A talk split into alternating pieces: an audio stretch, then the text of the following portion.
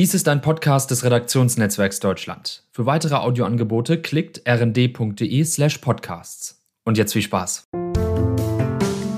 Liebesrausch, der Podcast über neue Beziehungen und toxische Liebe. Hi und herzlich willkommen, ihr Lieben, zu einer neuen Folge unseres Liebesrausch-Podcasts. Ich sitze heute hier wieder mit dem Paartherapeuten Christian Hemschemeyer, der äh, uns heute aus München, glaube ich, zugeschaltet ist, ne? Mehr oder weniger. Ja. Genau, hi Caro. Ja, heute mal München-Berlin. Das ist ganz anders als sonst. Ja. ja, wahrscheinlich schon Zeitverzögerung hier, genau, bei der weiten Strecke. Ja. Aber wir kriegen das hin. Du kommst echt gut rum, ne? Also dein, dein Dreieck ist so München, Berlin, Hamburg, oder? Ja, genau. Da habe ich doch ein Dreieck. Sonst bin ich ja gegen Dreieck. Da sind wir eigentlich schon beim Thema. Oh ja, oh ja, oh je. genau, in dem Dreieck komme ich gut Überleitung. rum. was für eine, was? Hat das Seminar sich schon gelohnt, wo du heute warst? Ne? Genau, genau. Ich diese bin nämlich, ich bin tatsächlich, eigentlich wollten wir uns heute in Berlin treffen. Ich sitze nämlich hier heute in Berlin, weil ich Genau. eine Schulung mache und da geht es auch ganz viel ums Sprechen. Genau, Ja. aber was äh, vielleicht, da, wir haben es ja gerade schon so ein bisschen geteasert, ähm, die Dreiecke, tatsächlich wollen wir gar nicht so sehr über Dreiecksbeziehungen sprechen, Nee. sondern ähm, nochmal über das Thema Bindungsangst und wie löst sich das eigentlich, wie kann ich das auflösen? Also Bindungsangst ist ja ganz oft auch ursächlich so für dein äh, Kernthema, diese toxischen Beziehungen, toxische Strukturen in Beziehungen. Ähm, vielleicht magst du da gerade noch mal zwei, drei Sätze zu sagen, wie eng das miteinander zusammenhängt.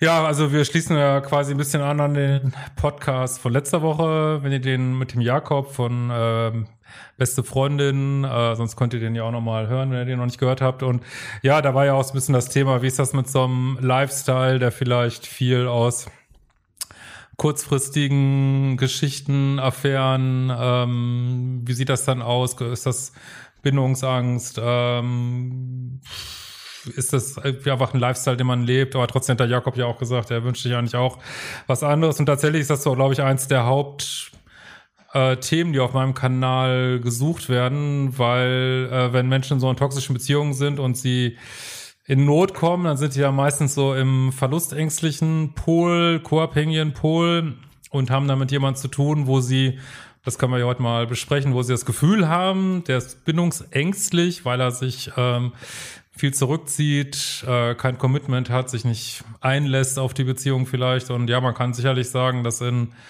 toxischen Beziehungen ähm, häufig starke Verlustangst und starke Bindungsangst herrscht und sich das auch immer mehr gegenseitig hochstachelt, ne? weil natürlich je mehr verlustängstlich jemand ist, umso mehr klammert er vielleicht, umso auf der anderen Seite macht das dann wieder so ein Gefühl von, ah, ich ersticke, äh, warum werde ich hier so belagert, ich brauche Luft, ich brauche Luft, ich brauche Luft und das äh, steigert sich ja dann auch immer mehr, aber Ja. ja Also wir Es- hantieren jetzt ja hier gerade so ganz selbstverständlich mit zwei Begriffen. Also das ist einmal Verlustangst und auf der anderen Seite Bindungsangst. Kannst du vielleicht mal so ähm, ganz typische Verlust äh, ängstliche Gedanken, Musterstrukturen beschreiben und dann im Nachgang auch noch mal so typisch bindungsängstliches Ja. Denken, damit man da mal eine bessere Idee von Ja. bekommt. Also für, für jetzt Hörerinnen und Hörer, die da vielleicht noch gar nicht so sehr im Thema sind. Ja, also Verlustangst zeigt sich, also ich finde so eins der Leitsymptome ist so obsessives Denken. Ne? Also man denkt quasi natürlich am Anfang vielleicht nicht ganz so viel, aber auf die Dauer immer mehr über die Beziehung nach. Ne? Man überlegt, warum hat er jetzt das gesagt, warum hat er das gesagt, warum, äh, warum kriege ich jetzt keine Nachricht, warum ist da kein kein Herz dran, warum, äh, warum hat er kein äh, oder sie keine Zeit für ein Date, warum äh, warum will er dies nicht, warum geht die Beziehung nicht voran? Und ähm, das sind, das kann sich einfach unheimlich steigern, dass man sich auch selber nicht wiedererkennt, dass man sich eigentlich sagt, Mensch, normalerweise bin ich gar nicht der Typ, der sich darüber aufregt, äh, warum jetzt gestern zwei Herzen waren in der E-Mail und, und heute nicht so, aber man wird dann immer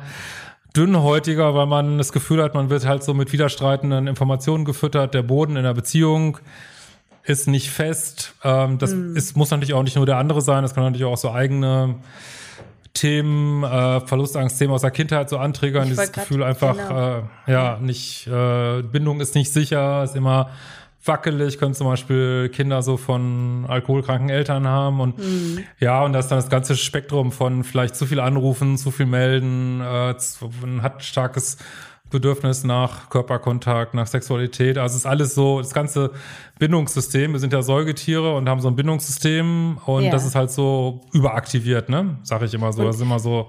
Ja. Ja. Ist das was, was man tatsächlich eher schon so in eine Beziehung mit reinbringt? Also was, was wirklich oft aus der Kindheit rührt und dann durch so jemanden, der dann vielleicht eher bindungsängstlich ist, angetriggert wird?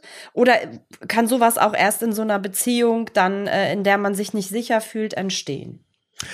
Ja, also diese Bindungscharakteristika ähm, können sich ändern. Also ich kann tatsächlich eigentlich ein bindungssicheres Muster haben, aber in einer Beziehung mit so einem stark bindungsängstlichen Heiß-Kalt-Partner kann ich schon selber auch äh, verlustängstlich werden. Aber meistens geht es so Hand in Hand, dass man so eine gewisse Anfälligkeit hat für das Thema, sucht sich dann auch schon unbewusst äh, den, die falschen Partner aus, sag ich mal, Ja. ähm, die dann genau dieses ähm, alte Kindheitsschema quasi wieder bedienen. Da weiß man eigentlich gar nicht, was war die Henne, was war das Ei. Es ist halt, das sagt, äh, in der Tiefenpsychologie sagt man ja manchmal Wiederholungszwang, also man wiederholt quasi Ja. diese Muster aus der Kindheit, bis man es halt durchschaut hat, ne? was ganz schön Ja. mühsam sein kann. Ja. Das glaube ich.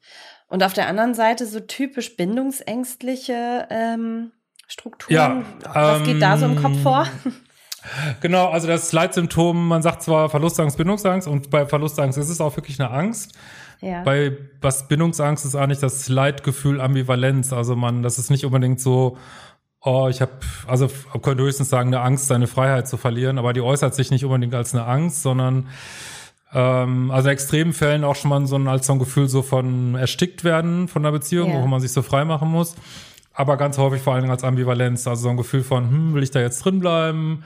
So richtig fühle ich die Beziehung ist. Also da fährt das Bindungssystem quasi runter und äh, muss ich immer wieder überlegen, will ich die Beziehung überhaupt? Bin ich eigentlich so richtig verliebt? Und dann ist es mal ein bisschen mehr, mal ein bisschen weniger und ja, äußert sich dann halt in so einer unklaren Haltung der Beziehung gegenüber, je nachdem, wie offen man das macht, ähm, halt auch so ein Commitment-Problem, also dass man sich vielleicht überhaupt nicht so richtig festlegt auf die Beziehung, vielleicht von der Datingbörse nicht runtergeht, hinterm Rücken schreibt. Das kann auch so zu ganz skurrilen Symptomen führen, wie äh, extreme Müdigkeit auf Dates, ne? dass man so steinmüde ist irgendwie so, aber wenn man mit Kumpels ausgeht, ist auf einmal Halligalli irgendwie ja. ähm, ja, sich nicht melden, keine Lust auf Sex, ähm, ja, äh, zu spät kommen auf ein Date, äh, Distanz schaffen durch Kritik. Also da Ja. gibt's eine große Bandbreite. Und woher so. rührt das? Also das hat ja klingt nicht so, als hätte das Gegenüber da überhaupt eine Chance oder hätte, als hätte das so viel mit dem Gegenüber wirklich zu tun, oder? Ja, also ich äh, entdeckte auch immer neue Facetten. Also es hat natürlich, äh, also viele haben beides erlebt in der Kindheit. Die haben erlebt, vielleicht ein Elternteil oder beide Elternteile, die nicht richtig da sind. Und Bindungsangst, sagt man, kommt von Elternteilen, ja, die einen erdrückt haben mit ihren eigenen Themen. Ne? Wenn zum Beispiel Ja. Mutti dich zu ihrer besten Freundin gemacht hat, irgendwie mit acht Jahren schon so, ne? Oder du musstest für Papi, Papi war mal traurig, weil er depressiv ist, du musstest ihn als Kind immer trösten oder du musstest einfach zu viel Aufgaben übernehmen Okay. als Kind. Das sind so äh, Sachen, die bindungsängstlich machen. Dann diese ganze Palette von Grenzüberschreitungen, Gewalt, Missbrauch. Das wird man jetzt alles meinen, dass das Sachen sind, die bindungsängstlich machen. Also Beziehung Ähm, ja. oder Bindung ist ganz negativ dann auch konnotiert. Oder? Ja, das, das Blöde ist ja, wir wollen ja, also fast alle, gibt sicherlich Ausnahmen, aber die allermeisten Menschen wollen ja Bindung. Ne? Das ist in uns einprogrammiert. Und das ist halt so ein Problem, wenn du es einerseits willst und andererseits gehst du rein, kriegst dann aber so ein Gefühl von, oh, jetzt wird's hier unsicher oder es ist mir zu nah oder ich verliere meine Freiheit, ich verliere die Kontrolle. Dann gehst du in dem Moment wieder einen Schritt zurück und dann denkst du wieder, aber ich will doch Bindung und das macht dann leider genau dieses heiß-kalt, was vielleicht manchmal gar nicht bewusst ist, was dann auf den Ja. anderen Seite den Verlustängster wieder total crazy macht. Ja, wenn Ja. es, ja, okay. Ja, ich bin aber tatsächlich, äh, mittlerweile denke ich immer mehr, das ist ja auch so ein bisschen, wie ich Steffi Stahl zum Beispiel so verstehe, dass ähm, eigentlich haben äh, beide, also ich, ich finde das sehr spannend, eigentlich beide Seiten von Bindungsangst aufzurollen, weil es ist ja spannend, dass sich Verlustängstler, die suchen sich ja komischerweise nicht Leute, wo sie jetzt eine Sicherheit empfangen, empfinden, Ja. so, sondern suchen sich Menschen, ja, denen sie immer wieder hinterherlaufen und letzten Endes, Steffi Stahl hat ja dieses Konzept von aktiver und passiver Bindungsangst, die sagt, okay, einer ist so aktiv bindungsängstlich, aber ist nicht derjenige, der sich immer bindungsängstliche Partner sucht, ist ja. der nicht eigentlich auch ganz tief drin, bindungsängstlich, ne? Finde ich eine ganz ja. spannende Frage ja. so, ne? Also ich glaube schon, dass es, es gibt halt Menschen, die sind tendenziell wirklich sehr sicher in Bindung und dann gibt es, glaube ich, Menschen, die sind sehr bindungsunsicher und das kann sich je nach Partner sowohl in Verlustangst als auch Bindungsangst äh, auswirken. Also in meinem Kurssystem sehe ich das immer wieder, dass Leute auch so einen bestimmten Weg gehen. Die haben vielleicht erst ein Thema mit Verlustangst. Ja. Dann lernen, lernen sie irgendwann diese bindungsängstlichen Partner oder narzisstischen Partner, whatever, auszusortieren, äh, nicht mehr zu daten. Dann kommen sie vielleicht mit einem, sagen Anführungsstrichen, ne, normaleren Menschen zusammen und dann haben sie ein Bindungsangstproblem auf einmal. Dann merken sie, ups, normale Beziehung, ja. komme ich gar nicht klar, Aber, ist mir viel zu nah. Ne?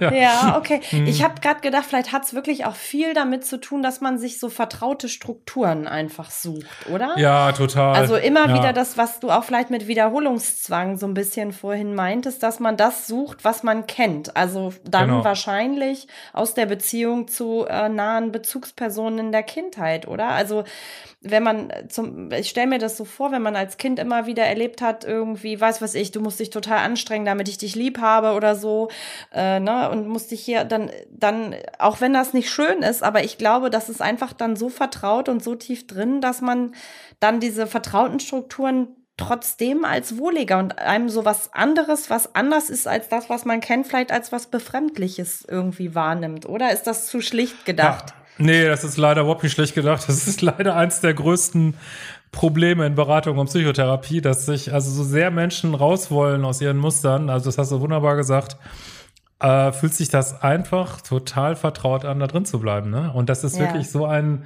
Schritt ins Nichts, äh, in eine Beziehung zu gehen, die sich nicht so anfühlt wie die Beziehung in der Kindheit. Ne? Das ist natürlich tragisch, wenn Leute dann sich vielleicht immer wieder Alkoholiker suchen oder immer wieder äh, missbraucht werden in Beziehungen. Also es ist wirklich furchtbar. Ja.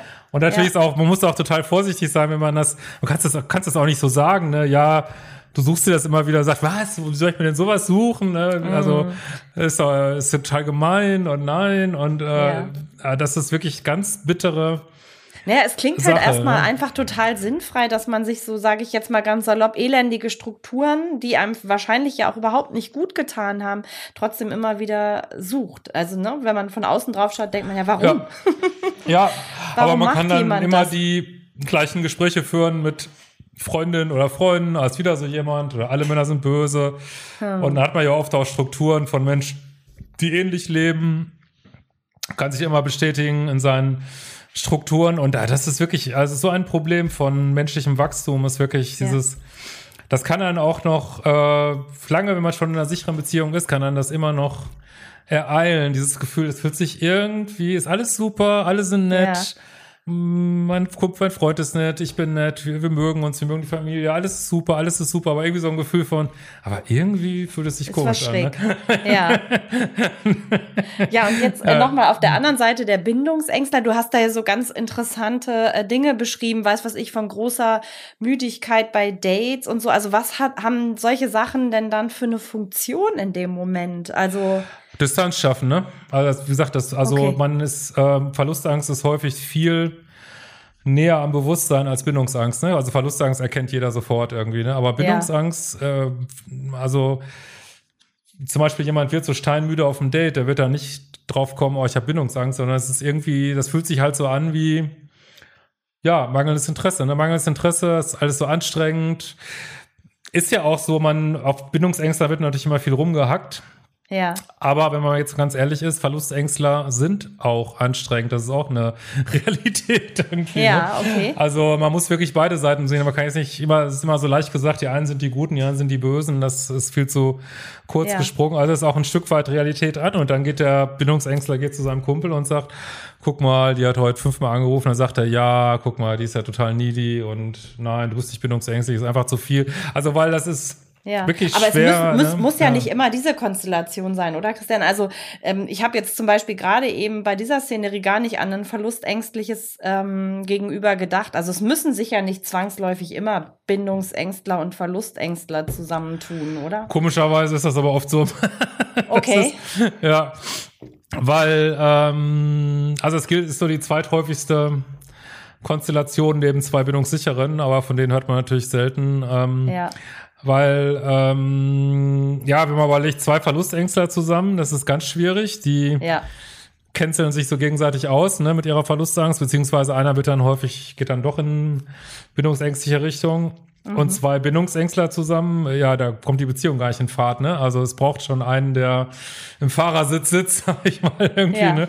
Und das ist erstaunlich äh, stabil, das sollte man gar nicht meinen, ne? Das ist wirklich, ähm, weil der Verlustängstler denkt sich so, äh, ich muss den erreichen, ich muss den erreichen und, und er nimmt den fälschlicherweise als als bindungssicher wahr, weil der halt so cooler ist, der Bindungsängstler, ne? Und der Bindungsängstler Aha. wiederum ja, ist vielleicht froh, weil, weil er selber die Beziehung nicht am, am Laufen halten kann, wenn jemand anders die Arbeit macht. Also es ist auf eine schräge Art, äh, kann das sehr ja. stabil sein. Ne? Und die finden sich tatsächlich sehr häufig. Sehr ne? Mhm. Ja. Und wenn, mhm. wenn jetzt äh, zum Beispiel, also wir können ja die Konstellation mal einfach durchspielen, bevor wir dann auf so eine Lösungsebene kommen, was ja unser eigentliches ja. Ziel heute auch ist. Aber ähm, ich erinnere mich immer wieder dran, ich glaube, ich hatte das letztes Mal schon gesagt, als wir auch mit dem Jakob vom Beste Freundin im Podcast gesprochen haben. Du hast ja gesagt, äh, ganz gut kann es eventuell sein, wenn so ein bindungsängstlicher Mensch auf einen recht bindungssicheren Mensch der ja. vielleicht nicht allzu verlustängstlich ist. Ich sag mal, so eine, so eine Mini-Maß an Verlustangst ist vielleicht bei jedem da, gerade wenn das Gegenüber nicht so einem so sicher erscheint. Aber ich sag mal, jemand mit einem moderaten Bindungs, Bindungsstil, ähm, wie sieht das da aus? Also ist da trotzdem dieses Bedürfnis, immer Distanz zu schaffen, weil das auch das schon zu viel ist? Ich kann mir das wirklich ganz, ganz schwer vorstellen. Also äh, insofern, das war ja spannend, weil das ist, glaube ich, wirklich ein Problem. Also ich will jetzt, wir kennen ja jetzt nicht genau Jakobs Geschichte da, aber letzten Endes, wenn wir jetzt mal so ähnliche Verläufe, wie das bei Jakob war oder bei Frauen ist das manchmal auch so. Äh, das Problem ist, dass man, wenn man so ein bisschen ähm, also wenn man so einen Lifestyle hat von, wenn man vielleicht auch die, die Möglichkeit hat, aufgrund von äh, Jugend, also relativer Jugend, Attraktivität, ich weiß es nicht, relativ leicht am Partner zu kommen, ähm, dann ist das manchmal wirklich schwer, aus diesem Lifestyle rauszukommen, von diesem, mhm. ah, ich date jemand, äh, dieser, dieser Anfang, weil am Anfang hat man ja keine Bindungsangst, da ist so Vollgas und wir lernen uns kennen und Sex und und, und dann wird's eben, ja, ganz schnell wieder langweilig, dann die nächste, die nächste, die nächste. Also es ist wirklich, äh, deshalb braucht, also der erste Schritt ist eigentlich überhaupt festzustellen, ich möchte diesen Lifestyle nicht mehr leben. Und das ist schon okay. ein Riesenproblem, so, ne? Ja. Weil okay. da sagen ganz, also das kenne ich auch von Klienten, dass sie dann äh, sagen, okay, ja, ich will es nicht mehr machen und dann sind sie vielleicht mal zwei Wochen länger mit einer Frau zusammen, aber dann schon wieder, ach nee, jetzt wird wieder äh, Tinder aufgemacht und zack, die nächste und so. Also das, okay. man braucht also wirklich so eine Entscheidung, also das ist das Erste eine Entscheidung, dass man sagt, ich mache es jetzt wirklich nicht mehr. Ich zum Beispiel, ich date nicht mehr über Dating-Apps. Also es braucht wirklich so ein Aussteigen aus diesem Lebensstil okay. und aus diesem, weil das, der ist halt so sehr Ego definiert, ne? Geht halt sehr über das ja. Ego und über diese chemischen Emotionen von so einem Beziehungsstart, so, ne? Ja, okay. Das ist erstmal das Erste, ne? Und dann, ja, äh, klar, wenn man jetzt dann, also was ich immer empfehle für Bindungsängstler ist, dass die jemand nehmen sollen, der eigentlich, also der schon ja, also vielleicht ein bisschen verlustängstlich oder ein bisschen bindungsängstlich, aber so, so, relativ gut in seiner Mitte ist, aber trotzdem, wo man sagen würde, körperlich voll mein Typ, also dass man da nicht drüber noch nachdenken muss, ne? Also weil, ja. weil sonst sagen viele Bindungsängste halt immer, ja, es ist doch nicht so mein Typ oder es ist doch nicht so hot und wobei es daran gar nicht liegt, ne? Also, aber dass man ja. wirklich sagt, ja, hundertprozentig mein Typ, weil dann, wenn man dann in diese Phasen kommt von einer Beziehung, wo das nicht so gut läuft, kann man, kann man sagen, ja, okay, das kann nur meine Bindungsangst sein, weil eigentlich finde ich sie hot und so. Und dann kommen wir tatsächlich, ähm, das, da kommen wir jetzt Richtung Lösung, ähm, Kommunikation, Kommunikation, Kommunikation, mhm. Kommunikation. Man muss sich verwundbar machen, man muss sagen, du ganz ehrlich, äh, ich weiß auch nicht, heute ist mir das zu viel. Oder man muss vielleicht sagen, du, du rufst mir ein bisschen zu viel an oder äh, irgendwie haben wir zu viel äh, Paarzeit, das tut mir nicht so gut. Dann sagt der andere vielleicht, ja, aber weiß nicht, wenn du dich sechs Stunden nicht meldest oder zwölf Stunden, es tut mir auch nicht gut. Also da muss man irgendwie, man kann schon, das Aufgabe in jedem Paar, gewisse Ausmaße Verlustangst, Bindungsangst kann man, soll man, darf man im Gespräch überwinden. Das geht schon, ne? Ja, so, aber es ist auch eine Entscheidung, das äh, sagt ja auch Steffi Stahl mal richtigerweise, Liebe ist eine Entscheidung. Man muss sich wirklich entscheiden dazu, ich bleib da jetzt mal am Ball und ich laufe nicht wieder weg, ne? weil es ist letztlich auch weglaufen einfach, ne? So. Aber das stelle ich mir mhm. gerade bei Bindungsangst ja auch, ähm, also ich glaube, dass Verlustängstler, korrigier mich, wenn das falsch ist, vielleicht eher in der Lage sind, auch ihre ja. Gefühle ne, irgendwie ja. in Worte zu fassen. Sie sind so in dieser Verlustangst ja irgendwie auch schon drin. Ja, Und du sagtest ja mhm. gerade, dass Bindungsangst oft so was ganz Diffuses ist, dass man gar nicht so als Angst richtig auch erkennen kann, im Gegensatz zur Verlustangst. Und ähm, dann stelle ich es mir unglaublich schwer vor, das überhaupt zu benennen. Also was einen da in dem Moment ähm, stört oder was einem da irgendwie so eine Enge macht, hattest du ja auch gesagt, ne? Also die, die, die fühlen sich da manchmal schon fast erdrückt. Also ist das so wirklich möglich, ins Gespräch zu kommen? Ja, also das ist ja auch ähm, Domäne von, also wenn diese Beziehung jetzt nicht an sich toxisch ist, sondern einfach nur unterschiedliche Level von also ein bisschen zu viel Bindungsangst, ein bisschen zu viel Verlustangst. Mhm. Das ist ja auch wirklich eine super Domäne von Paartherapie. Ne? Da ja. ähm, nennt man da, die haben da ein bisschen andere Begriffe, die nennen das manchmal dann Attacke, Rückzugskonflikt. Aber die haben so andere okay. Begriffe. Also Attacke ist quasi der Verlustängstler, der so sagt, hallo, was ist los? Hallo, hallo, hallo. Ja. Und äh, Rückzug ist dann, würden die aber nicht so nennen, Rückzug ist dann die Bindungsvermeidungsrolle, äh, so, ne? Ja. Und ähm, also da gibt's auch schon so außer Literatur, außer Erfahrung von vielen Paartherapeuten, Paartherapeutinnen, gibt schon so Emotionen, die man dann rausholen kann, ne? Also was, wieso ist da so ein Schutzbedürfnis? Wo kommt das her? Warum? Hm ähm, warum ist da, wovor soll mal wieder weggelaufen werden? Ne? Wo, gibt es da irgendwie eine Resignation? Gibt es da eine Wut? Gibt es da aber es ist schon manchmal wie Zähne ziehen, sage ich so, ne? Es ist nicht, ja. macht nicht immer so Spaß unbedingt, ne? Ja. Nee, und ich, also ich, schafft man das allein, weil du jetzt schon das äh, Stichwort Paartherapie Schwierig. auch mit reinbringst? Also es ist, glaube ich, braucht fast eine Moderation, oder? So ein braucht bisschen, oder jemand, der einen lockt. Oder, ja, ja, oder auch mal eine Psychotherapie, ne? Also wenn das wirklich ein heftigeres Thema ist, das, also es ist wirklich schwer, das selber anzugehen, weil man das häufig einfach nicht sieht, ne? Man ist blind da an der Stelle, ne? Das ist wirklich. Ja, also es geht nicht ohne, ne? Ohne Kommunikation. Also ich glaube, weil nee. manche haben so die Hoffnung, ah, das löst sich schon irgendwann nee. auf. Ich muss es nur oft genug versuchen. Irgendwann wird sich das irgendwie so, hui, in Luft auflösen. Das ist nichts, was sich irgendwie von alleine verflüchtigt, Nee, man muss oder? wirklich kommunizieren, weil es ist natürlich auch, also man braucht als Bindungsjemand, Bindungsängstler jemand, der nicht zu needy ist, aber man macht den Partner needy durch seine Bindungsangst. Ne? Und ja. das, ähm, das bedarf wirklich Kommunikation, dass man aus, das ist ja wie so ein Teufelskreis, dass man da immer wieder bewusst aussteigt als Paar. Das muss man natürlich nicht unbedingt in den ersten sechs Monaten machen, wo man frisch verliebt ist. Da, das wird ja. halt immer typischerweise nach acht, neun, äh, nach einem Jahr, was weiß ich, geht das Thema ja. los, ne? Oder vielleicht auch nach zwei Jahren erst. Aber das hat man nicht am Anfang, ne? Und da muss man halt wissen, okay, dieser Übergang, das ist auch häufig entscheidend, wenn man dann erstmal ein paar Jahre zusammen ist.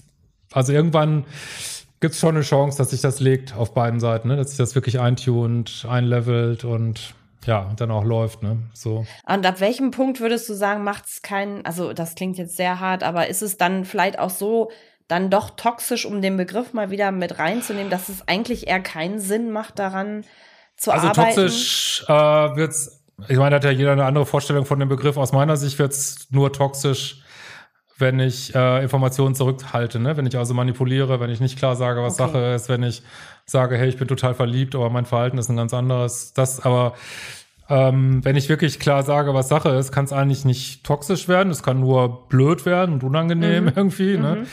Und ich denke, es, an dem Punkt funktioniert es nicht mehr. Also wenn ich zum Beispiel wirklich einfach überhaupt nicht mehr verliere, also einfach, sagen wir mal so platt gesagt, überhaupt keine Gefühle mehr habe, überhaupt keine Lust habe, mit dem Partner zu schlafen. Also irgendwann wird's dann natürlich auch affig, ne? Irgendwann muss man auch mal sagen, okay, ja. kommen wir einfach nicht weiter, ne? Äh, next try, weil das ist auch wirklich, man braucht meiner Meinung nach als Bindungsängstler wirklich ein gutes Match. Das ist äh, wirklich nicht, nicht selber zu bindungsängstlich, nicht zu verlustängstlich. Äh, das muss schon echt passen und sonst kommt man da irgendwie nicht raus, ne? Das ist meine Meinung. Ne? Ja, das, schwer, oder? Es ist Ah, ich sehe an deinem Gesicht, hm. ihr seht Christian jetzt nicht, aber wenn ich das Gesicht so, wenn ich das Gesicht sehe, dann. Ja, und ich glaube, äh, äh, das muss man, glaube ich, auch hier mal sagen, man muss ein bisschen rauskommen aus dieser süchtig machenden Welt von Dating-Apps, ne? wenn ich natürlich immer wieder dann ja. mein Handy nehme und mache Tinder auf und denke, ach, die ist ja hot, äh, easy, weiß ich nicht, easy One-Night-Stand, nehme ich ja, mit. Okay. Also, äh, also man muss sozusagen diesen Schritt machen von so kurzfristiger äh, Bedürfnisbefriedigung auf so langfristige und wirklich sich immer wieder sagen, das hat mich unglücklich gemacht, die Bindungs-, also diese kurzen Beziehungen, ich wollte das nicht mehr, ähm, ich versuche wirklich. Auch die Dreieckskonstellation, Ja, ne? die ja, ist- hatten wir ja eingangs, um anfällig sie mal dafür, wieder ne? reinzuholen. Ja, genau. Ja, dann doch Ja. hinterm Rücken irgendwas machen. Also man muss da schon sehr präsent sein und sich immer wieder sagen, warum mache ich das eigentlich? Weil ich wirklich in die Tiefe gehen möchte, weil ich den Menschen wirklich in der Tiefe begegnen möchte, weil ich nicht immer so diese austauschbaren, ähm, äh, weiß ich nicht, kurzen Sexkontakte haben möchte, weil es einfach nicht mehr will. Das muss man sich immer wieder klar machen. Ne? Ja. Also das, das klingt so ein bisschen auch so, als würde dieser digitale Datingmarkt voll auf dieses Thema einzahlen, oder? Hat das das schlimmer Ja. gemacht? Oder? Ach, ich glaube, also weißt du, früher muss man einfach mal sagen, das ist doch gar nicht so lange her, da warst du verheiratet und da hat es keinen interessiert, ob du jetzt Bindungsangst oder Verlustangst hast, äh, da wurde es, die Ehe, wurde einfach durchgezogen, fertig, ne? Und heute, Ja, ja, haben wir ja die Möglichkeit, also heute haben wir die Möglichkeit, uns das anzugucken und da sehen wir natürlich die Realität von Beziehungen. Ich meine, früher war eben auch lebenslang äh, verheiratet sein, war eben bis, bis, bis 40, 45, ne? Und Ja. äh, da waren wir eben tot, fertig, ne? Und heute Ja, ganz früher, äh, ja. Ganz früher, ja. Und heute ist es eben doppelt so lange und ja, da darf man, glaube ich, auch nicht immer erwarten, dass alles hält und so. Und heute, aber ich glaube tatsächlich, also da gibt es ja auch Studien zu, dass ähm, sowohl Verlustängstler als auch Bindungsängstler lieben digitale Kommunikation, ne? weil sie sich da halt auch verstecken können hinter ihren Themen, ne? Und ja, das befeuert die Dating-Apps, aber was da jetzt zuerst da war, ob sozusagen die viele Bindungsangst in unserer Gesellschaft, ob die jetzt Dating-Apps sozusagen befeuert oder ob Dating-Apps Bindungsängste befeuern, wahrscheinlich beides, ne? Ja. Also ich würd Aber schon sagen, interessant, ja. dass du Hm. das mit der digitalen, das war heute auch Thema in meinem Seminar, äh, Ach, für das spannend, ich jetzt hier nach, erzähl. Ja. äh, nach Berlin gereist bin. Diese, wie gut man sich hinter dieser digitalen Kommunikation wirklich verstecken Ach, kann. Es ist eine ist Möglichkeit, um easy in Kontakt zu bleiben und sich in Erinnerung zu bringen, ohne allzu viel äh, zu riskieren, oder? Kann man das so sagen? Ja, und du kannst ja auch jemand ganz anderes darstellen. Du kannst komplett bindungsängstlich sein und aber schreiben, schreiben wie so ein Weltmeister, aber weil du es drauf hast, ne? Die richtigen äh, Leute heiß machen mit Schreiben, das geht, das könnte schon manchmal echt gut irgendwie, ne? So Ja. Was meinst du jetzt mit heiß machen? Geht das jetzt schon so in Bereich äh, Ja. dieses ähm, Sexting, so meinst ja, du? Okay. Ja, ja, ja. ja. Ach, ja, bis, ja, also ich kann, kann das jetzt, ich kann es nicht, aber äh, das ist schon gut möglich und sich dahinter verstecken und einfach nur warm halten mit ein bisschen wenig Einsatz, ne, sag ich mal. Auch Verlustängste kann man prima verstecken. So und ja, das ist und gleichzeitig gibt's ja auch so eine mm, Vorstellung, also WhatsApp hatte das Ganze ja auch wirklich, oder ist auch egal, welche Welcher Messenger, Messe- ja. Messenger, aber jetzt äh, früher, was weiß ich, da hat's den maximalen Anrufbeantworter, da hast du entweder jemand erreicht oder nicht erreicht. Ja. Aber ja klar, war der mal nicht erreichbar. Und heute ist ja schon ein Riesendrama, wenn da mal äh, was weiß ich, blaue Haken sind, es wird nicht zurückgeschrieben. Also ich finde das auch, das ist, also WhatsApp macht Siehst du, einen ich habe die gleich irgendwie. ausgestellt, weil mich das total nervt. Deswegen antwortest du mir nie. Nein, Spaß. Jetzt haben wir es endlich aufgelöst. Ne? Ja, das sind die Pros, die die blauen Haken ausstellen, genau. Die Pros. Ja, Ja, nee, genau. ich, also ich, äh, mich setzt das einfach unter tatsächlich unter Druck, weil ich denke, okay, jetzt sieht der andere, egal wer es jetzt ist. Ich habe es gelesen, dann erwartet der jetzt von, viele erwarten ja wirklich auch eine schnelle Antwort. Das ist aber aus diversen Gründen ja einfach oft nicht möglich, Ja, egal ja. wer es am anderen Ende ist, ne? Also, Ja. und das nimmt mir selbst einfach den Druck, immer sofort reagieren zu müssen. Also es ist jetzt gar nicht so, dass ich bei anderen da groß drauf geachtet hätte. Ähm, aber mi mich selbst hat es irgendwie unter Druck gesetzt. Also deswegen habe ich das ganz früh schon äh, ausgestellt tatsächlich. Ja, ja, spannend. Aber dann wäre es ja auch ein Weg, ähm, äh, ne, also wenn man jetzt nochmal auf diese Lösungsebene geht, also die Kommunikation zu verlagern, ne? Und zu, eigentlich mehr drauf zu bestehen, auf, auf ich sag jetzt mal, echte Kommunikation, nicht diese digitale Ja. Kommunikation, sondern auf das, sage ich mal, gesprochene Wort, zumindest vielleicht am Telefon oder dann die ganz hohe Kunst face to face. Ja, und man sollte, ich hatte heute so ein spannendes Wort gehört in so einem englischen YouTube-Video, Body Count, da ging es so darum, wie viel Vorbeziehungen hatte man, sollte man, sollte man es auch mal fragen vielleicht, und wenn jemand, ähm, weiß ich nicht, 300, also das ist jetzt keine moralische Bewertung, aber wenn jemand äh, 300 Sexualpartner hat in seinem Leben, dann ist die Wahrscheinlichkeit, dass der 301. jetzt eine langfristige Beziehung wird, ist vielleicht nicht so groß, ne? Muss Ja. man sich einfach ähm, einfach mal in den Spiegel gucken und sich das klar machen, ne? finde ich. Ne? Ja, ja, okay. Ja, das wäre so ja. eine, was du immer sagst, so rote Fahne, ne? Oder wie nennst du es, rote Flagge? Ja, ja. Schon. Auch schon also, gleich gesagt, vorab, bevor man sich überhaupt Bewertung, einlässt. Ne? Heute darf man das ja nicht mehr sagen, das ist ja schon wieder Slut-Shaming, aber natürlich darf man das.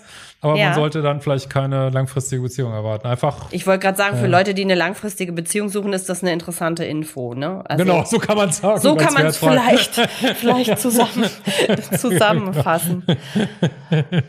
ja, genau. Ja, aber das ist äh, spannend mit der Kommunikation, weil das ist, ähm, wenn das gleichzeitig die Lösung ist, dann ähm, oder eine Lösung sein kann, dieses, diese Problematik von Bindungsangst und Verlustangst so ein bisschen anzugehen und aufzulösen, dann ist das ja durchaus ein erster Schritt, dass man äh, da auch die Kommunikationswege ändert, oder? Um da nochmal ja. wieder hin zurückzukommen, mal also abgesehen ich, jetzt vom Bodycounting. also ich glaube ja tatsächlich, aber das, das wäre quasi schon wieder ein eigenes Thema, dass wir Beziehungen führen, um nicht um Spaß zu haben, sondern um uns weiterzuentwickeln. Ne? Ja, Klar, genau. wir haben erstmal Spaß, aber äh, jede Beziehung zeigt uns unsere Themen auf. Deswegen, wir können davon nicht weglaufen. Wenn ich ein Bindungsangstthema hat, dann wird es jetzt auf die eine oder andere Art, wird sich das bei jedem Partner zeigen und äh, vielleicht beim einen mehr, beim anderen weniger. Äh, natürlich kann man da gucken, wo möchte ich das jetzt bearbeiten, aber man kommt um die Sache einfach nicht rum. Ne? Und deswegen ja, warum treffe ich immer den falschen Partner? Man könnte es auch einfach sagen, ja, damit du endlich deine Themen beantwortest, äh, bearbeitest, ne? Das ist eine ganz einfache Antwort, ne? Die auch stimmt, glaube ich. Ne? Ja, okay. Okay, also was geben wir äh, Paaren, die sich jetzt in dieser Dynamik äh, wiederfinden, ja. mit auf den Weg? Was, können, was sind die ersten Schritte? Also wenn ihr länger zusammen seid, würde ich sagen, auf jeden Fall ähm, Paartherapie machen. Wenn man jetzt sagt, boah, ich bin weiß ich nicht, habt krasses Kindheitstrauma, würde ich sagen, Einzeltherapie, da kommt man wohl nicht mhm. drum rum, so, das kann auch nicht alles der Partner. Also ich erinnere mich als so ein Paar, da hatte die Frau halt so Missbrauchserfahrungen in der Kindheit, wusste sie auch. Klar, wenn dann so jedes Mal, wenn der Mann sie anfasst, wenn bei der Frau alle Schotten zugehen, dann kann er natürlich auch nicht dran arbeiten, ne? Das muss sie dann ja. machen so. Und ähm, wenn du sozusagen mehr so in der Datingphase bist oder Single, such dir, also triff eine klare Entscheidung, mach die Dating-App aus und mhm. ähm, such dir jemand aus, wo du sagst, also die Aufgabe ist jetzt nicht zu schwierig. Also such dir nicht jemand aus, den du versuchst zu heilen oder sowas. Also wirklich überleg dir, äh, nimm dir jemand, der wirklich einfach äh, so nach klassischen Standards einfach ein gutes Match ist für dich, äh, auch auf eine gleichen Beziehungsziele hat und dann, ja, und dann einfach mal aushalten ein bisschen auch, ne? Auch die wenn da so trockene Zeiten sind, mal ein paar Wochen, das kann auch dann äh, auch mal wieder vorbeigehen, wenn man mal so eine Phase hat, wo man sagt, oh, ich fühle es gerade nicht so richtig, einfach mal am Ball bleiben und nicht immer weglaufen. Ne? Ja, ja, also das ist völlig normal, ne? Kann man sagen. Völlig das ist nicht ungewöhnlich. Ja, also es ist nicht immer Pizza und Pommes, ne? Das ist, äh, nee. weil das ist Wissen wie mit Essen, das ist immer wieder die Analogie. Ich kann natürlich sagen, Salat hat mir zu wenig Geschmack, aber wenn ich immer Pizza und Pommes esse, bin ich halt irgendwann rund wie eine Kugel, ne? Und also man hat dann Konsequenzen, ne? Und ja. dann muss ich halt meine Geschmackssinne, das gilt auch für Beziehungsgeschmackssinne, ja. muss ich halt dann mal ein bisschen verfeinern wieder. Ne? Nachjustieren so. vielleicht Nachjustieren, ein bisschen. Ne? Genau, genau. genau. okay. Ja. Sehr schön. Würdest du sagen, damit haben wir das gut behandelt, ja. das Thema, oder gibt es noch weitere sagen. Tipps, die nee. wir mit ganz pragmatisch? Das sind so die ersten Schritte. Ja, also okay. versucht nicht, euren Partner zu retten, wirklich daraus. Also wenn ihr das Gefühl habt, ihr müsst dem jetzt, äh, arbeitet an euch und arbeitet nicht am Partner, ne? Das ist, glaube ich, ganz wichtig. Das, ist das bringt überhaupt Message. nichts. Ja. Zum Schluss. Alles klar, genau. Würde ich sagen, damit Sehr sagen gerne. wir Tschüss. Tschüss, ihr Lieben. Ciao. Ciao. So, ihr Lieben, das war heute leider die letzte Folge von Liebesrausch. Wir verabschieden uns zumindest an dieser Stelle von euch. Solltet ihr weiter Interesse an unseren Themen haben, dann schaut gern mal auf rnd.de vorbei. Dort könnt ihr regelmäßig Kolumnen von Christian lesen zum Thema toxische Liebe und Beziehung. Oder auf Christians Seite unter liebeschip.de kriegt ihr alles ein rundum sorglos Paket rund ums Thema Liebe und Beziehung geschnürt. Wir hören und äh, sehen und lesen uns an anderer Stelle. Macht's gut, bis ganz bald. Ciao.